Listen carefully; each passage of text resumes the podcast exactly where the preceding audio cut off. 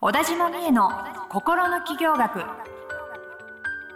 ポッドキャスト心の起業学は発信力プロデューサーの小田島美恵が個性才能の生かし方や転職の作り方自分らしい成功を実現していくためのヒントをリスナーの皆様からのご質問に直接お答えする形でお伝えしていく番組です。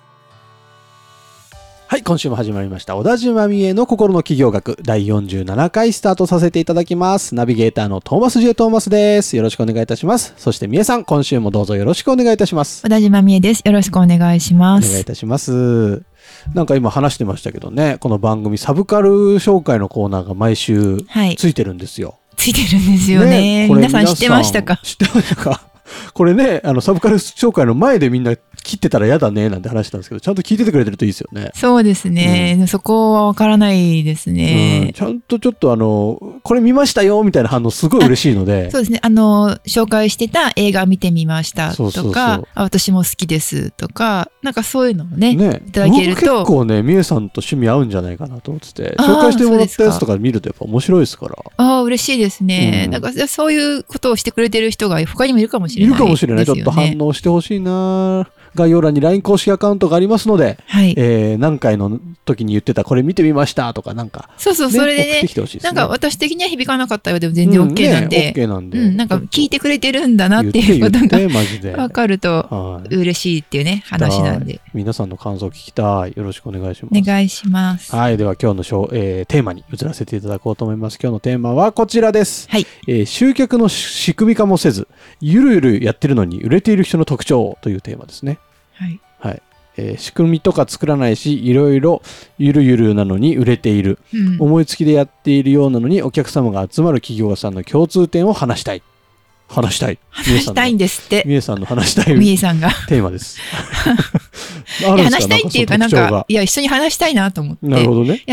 なんでかっていうと、やっぱり、あのーこう、コーチング企業とか、はい。そういうね、セッション系企業みたいなこととかうん。を、教室系とかでもそうなんですけど、はい。の、まあ、そのやっぱ集客っていうことがよく話題になったりとかそういう教材がいっぱいあったりとかはいするし、で、今集客ってやっぱほとんどウェブ集客じゃないですか。うんうんうんオンライン集客の、まあ、流れをね、仕組み化を作ろうとか、うんその自動化しようとか、みたいな話って、すごい、まあ、広告にも出てくるし、うんうんうん。たくさん聞くんですよね。実際そういう、まあ、塾とかコンテンツとか多いと思うんですけれども、で、それはそれでもちろん知っておく必要があるというか学んで、うんうん。あのやっていく必要はあるんだけれども、うん。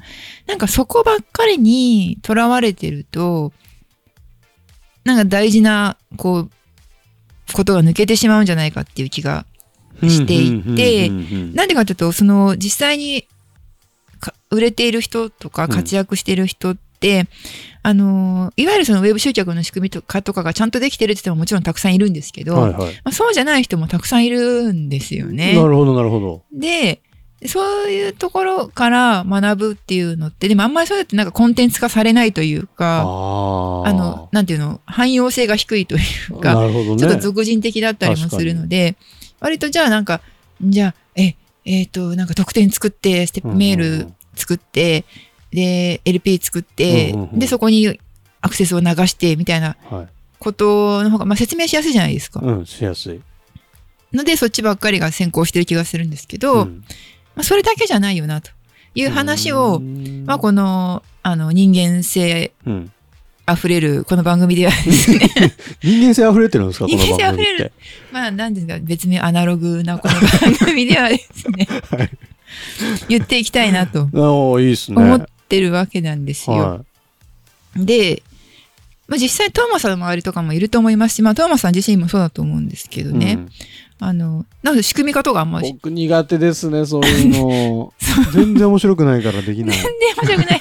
でも、面白くないですよね。そう、まず面白みがないんですよね。面白くないですよ。トーマスさんの集客スタイルは、割とこう、あの、地上戦と言いますか、ああ、でもそうリアルからのつながりだったりとか、そうそうやっぱり紹介だったりとそうか、ですね。そんなんばっかってり。いうところですごくね、人気を博していらっしゃるわけなんですけど、はい。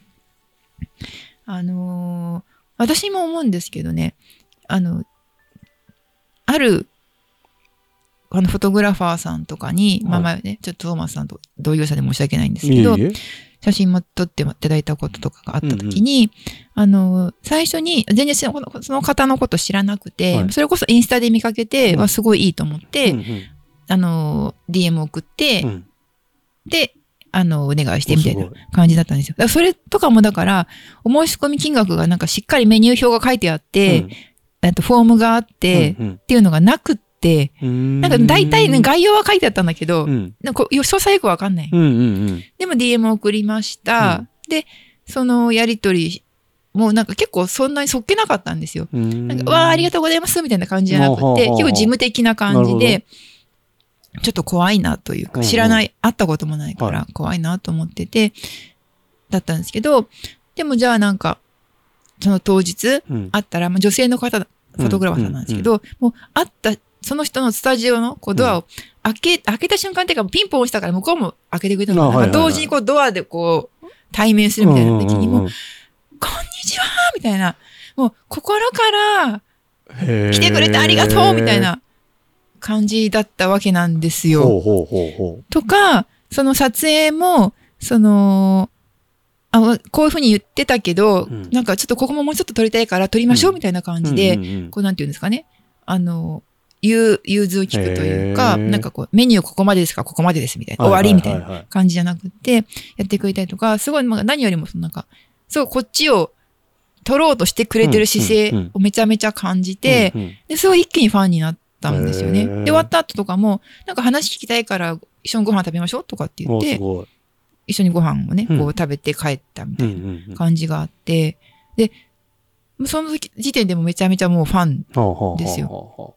で、なんかその、そう、料金のこととかも、あうん。その DM の段階で私自分の電話番号とか聞かれてなかったんで、はいはい。伝えしてなかったし、うん。その、振り込み先はこちらとか言われてないんで、あどうすんのかなと思ってたんですけど、まあ、当日、じゃあ終わった後に、はい、現金で、みたいな言われたりとか、あとその、断った時に、いやそう、電話番号とかも聞かれてなかったんで、はい。あの、いや、あの、キャンセルとか、当日ドタキャンとかされたら、ど、どうするんですか？みたいなうんうん。ことを聞いたら、あそういう人は私のとこ来ないって思うから、みたいな感じでやってて、で、なんかね、なんかそういう、だから仕組みとか全然してない、うんうんうん。全然ちゃんとしてないんですよ、ウェブの感じが。ケティ。ングの先生とかから言われたらもう絶対ダメなやつダメ出しポイイントがいくらでもああるわけですよ。うんうんで、お申し込みを増やしたいんだったら、ちゃんとフォーム作って、うん。商品説明のページちゃんと作って、はいはい。ほにゃららほにゃららでとか、うんうんうん。あと言われるはずなんですけど、全然してないんだけど、うん。でもまあその人そういう感じだから、すごいはい。人気があって、もちろん作品とかもね、すごくいいんですけど、うんみたいな経験があったので、まあそれ何年も前なんですけど、はい。それからなんか結構ね、あ、こういうことの方が大事だなって 思うようになっそっちが本た質。といえば本本質でよね。質ですすよね。ほんとそう、なんか、綺麗なページ作ってあるとか、でそれも大事なんですよ。それも大事、知らない人にね、そこをちゃんとし知ってもらうために、はい。ウェブページ、ウェブサイトが入り口になるから、うんうん。ちゃんと作ろうっていうのは大事だからやる必要があるんだけど、うん。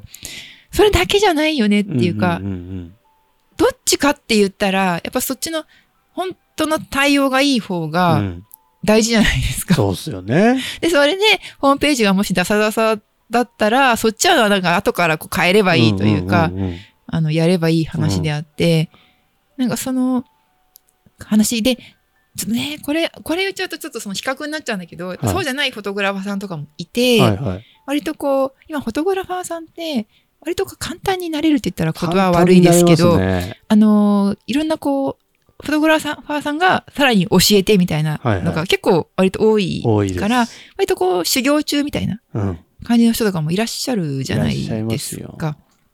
で、まあ、とはいえ別に私がその方を、に決めてお願いしたから自分のね、責任というか、あの、その方が全然悪いとかじゃないんですけど、はいやっぱそういう方とかにも会ったことがあって、うんそういう方だと、あの、なんかね、あ、そっか、なんかその写真の勉強はしたかもしれないけど、うん。いわゆるその客商売うん。みたいな視点が全然ないんだなって思う人とかもはいたりするわけですよ。うん。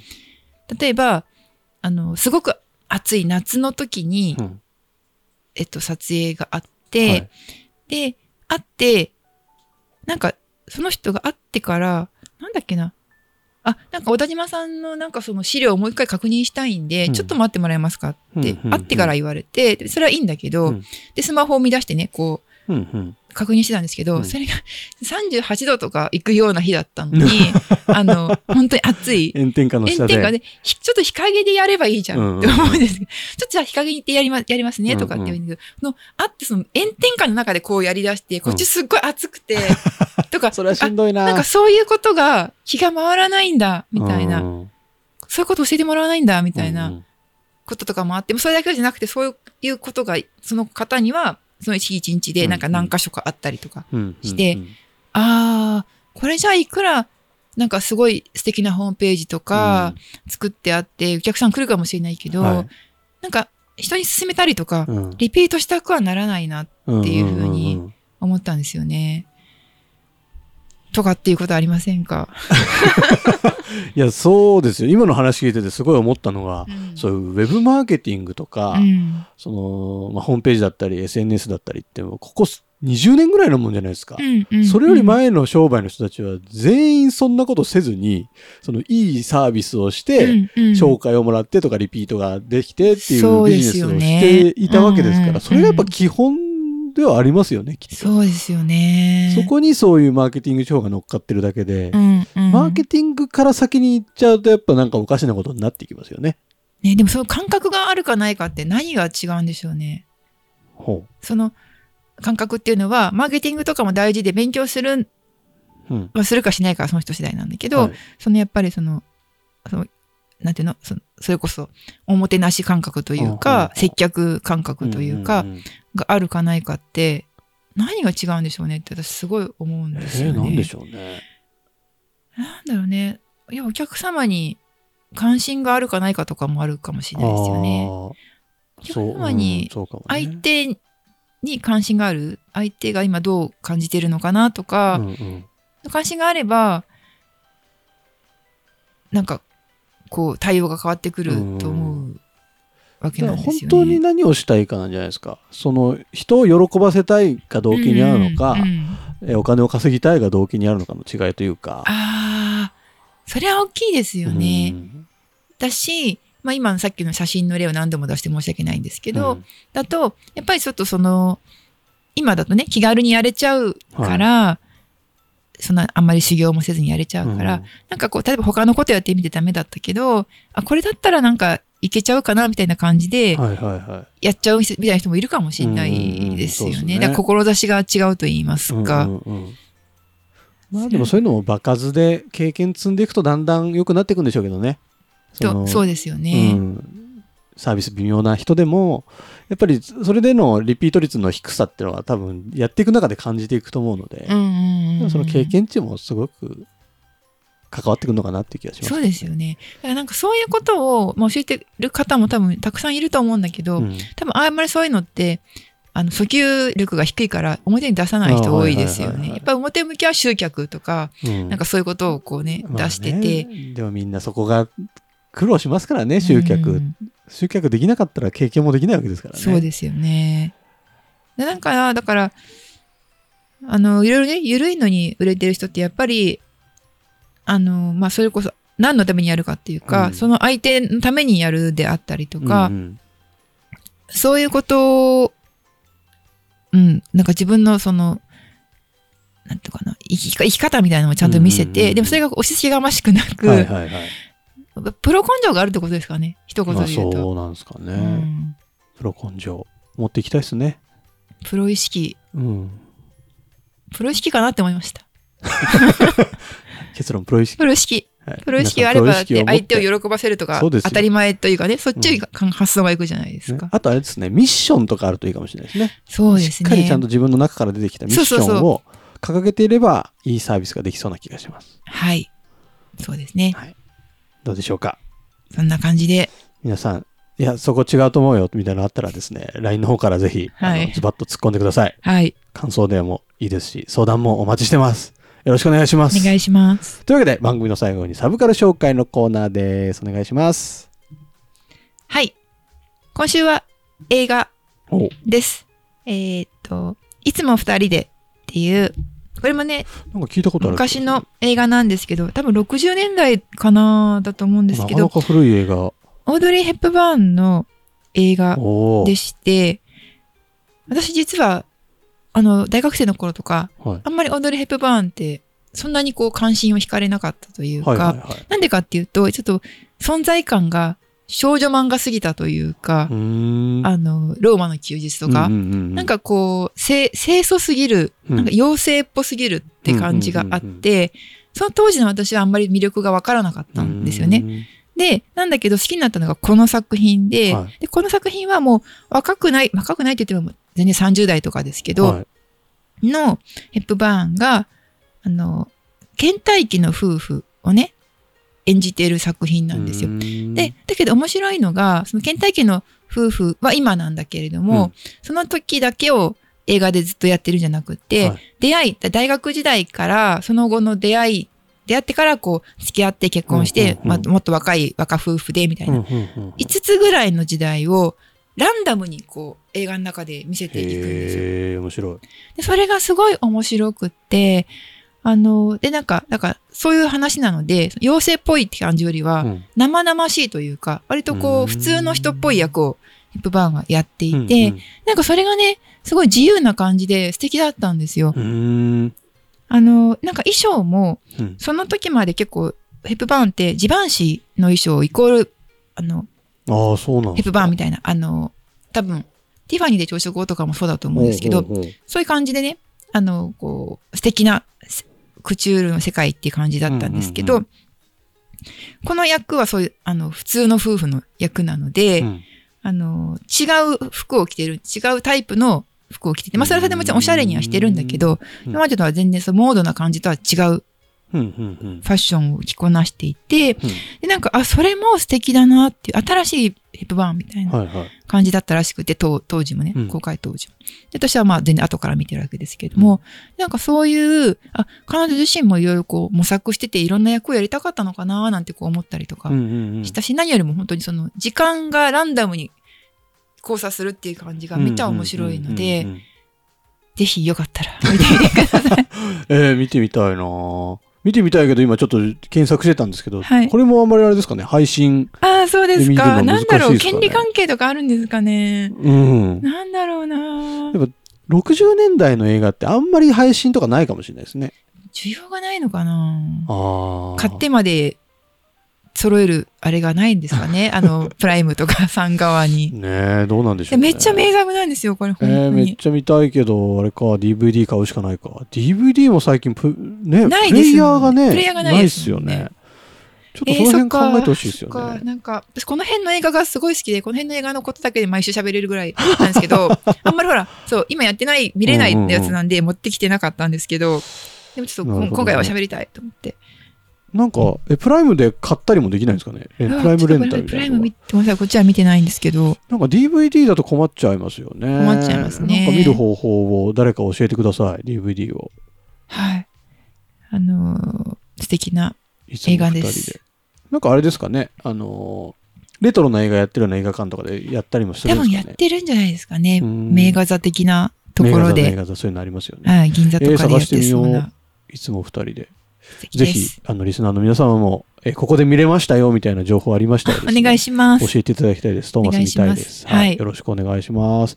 はい。というわけで、えー、小田島美恵の心の企業学第47回以上で終了とさせていただきます。美恵さん、今週もありがとうございましたあ。りがとうございました。今週のポッドキャストはいかがでしたか？概要欄にある小田島美恵 LINE 公式アカウントから小田島先生への相談をお待ちしております些細な相談でもお気軽にご連絡くださいませ。それではまたお耳にかかりましょう。ごきげんよう。さようなら。